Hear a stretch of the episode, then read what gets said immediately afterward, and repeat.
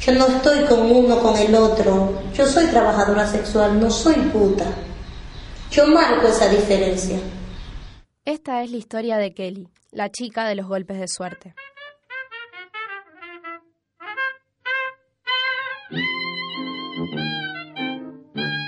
No, yo nunca lo disfruté con un cliente. Porque mi, mi mentalidad es esta, es trabajo. Es como que yo veo un cliente como la cantidad de plata que yo me quiero llevar. Kelly vino hace ocho años a Argentina a trabajar. Tenía que pagar una deuda que se originó por ser garante de un préstamo para las personas equivocadas. Quien la trajo le vendió una historia y le dio otra. La chica que me trae me dice que era trabajar como en tipo novelas, viste, telenovela, que las chicas solo sirven cerveza y ganan por la cerveza que vendían. O sea, y yo venía con esa idea, vine con ropa, todo, sí, blusita sexy, pero nada que ver. Después de ser trasladada por varias ciudades, se escapó. Un cliente se enamoró de ella y la trajo a Rosario. Aquí tuvo su primer golpe de suerte.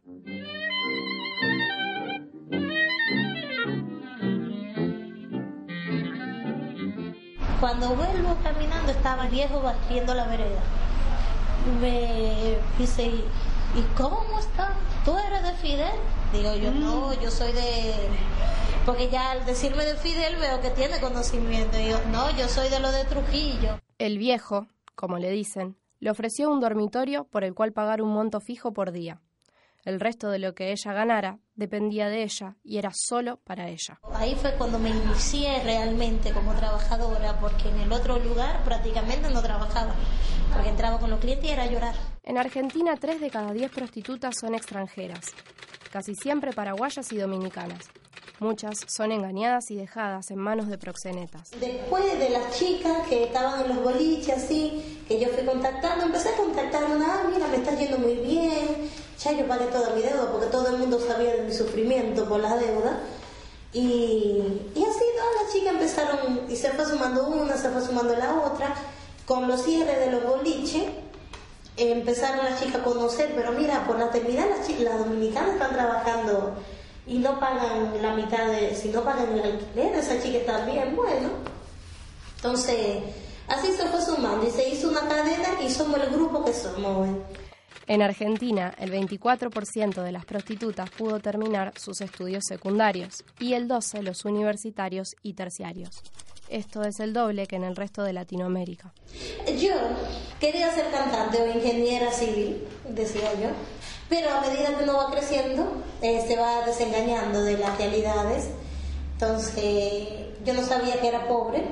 Por ahí después me fui, digo, voy a estudiar algo que sí me gusta y, y que acá te renta trabajarlo, que es la gastronomía.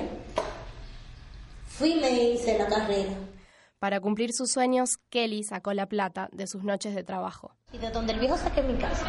En un año ya yo había hecho mi casa, había pagado todas las deudas y me había hecho mi casa en Dominicana. No, nunca me arrepiento.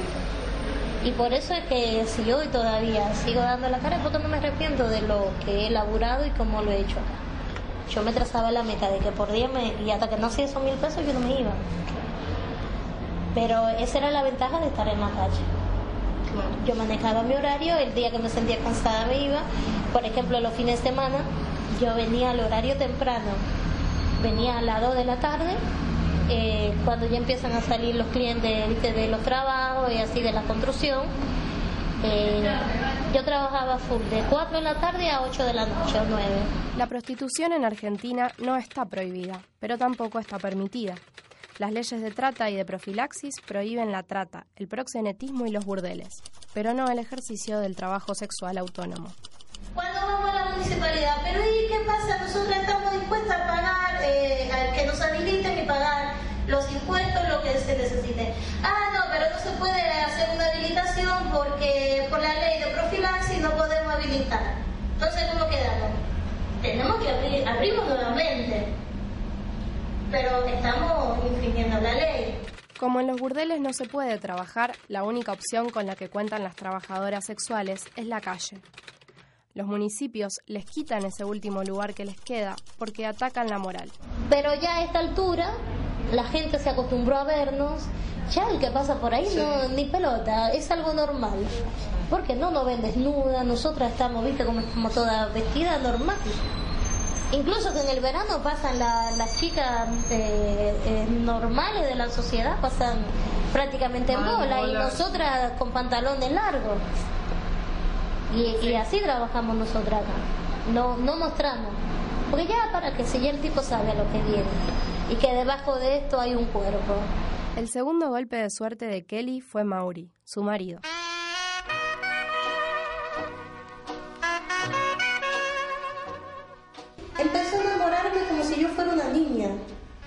Con flores, chocolate, vamos con la guitarra a la plaza, tocamos, porque a mí me encanta cantar y a él también.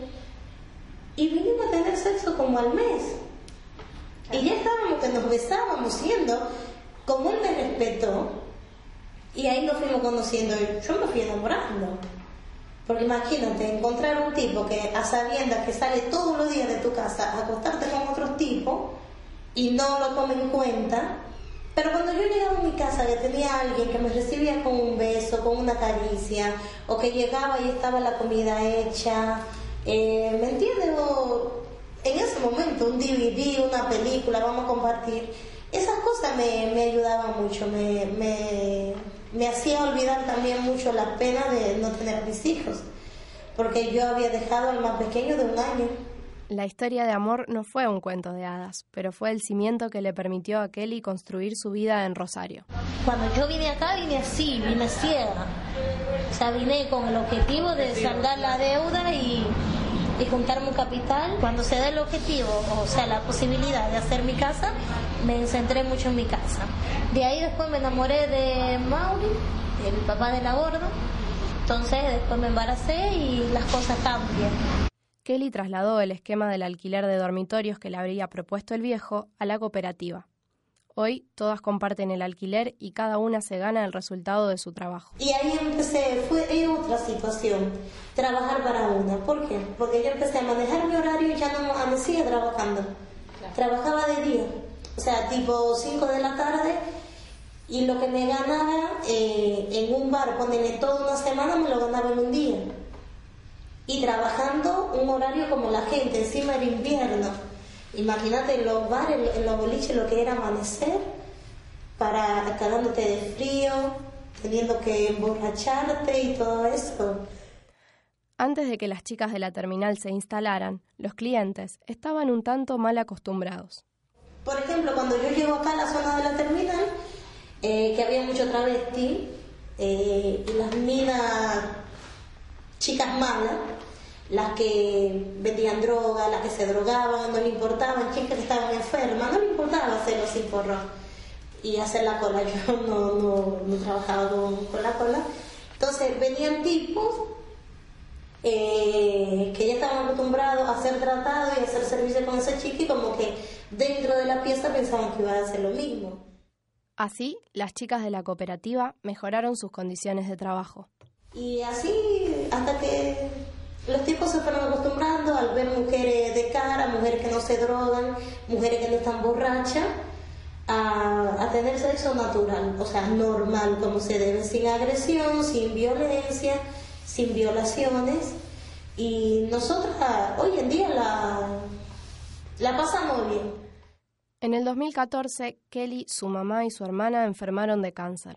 Ella fue la única que sobrevivió. Hoy tiene muchos planes y tal vez un tercer golpe de suerte la ayude. Pero entiendo que todavía no estoy preparada para vivir con un sueldo de 10 mil pesos en Rosario porque tengo cuatro hijos y porque pago 2.500 de alquiler.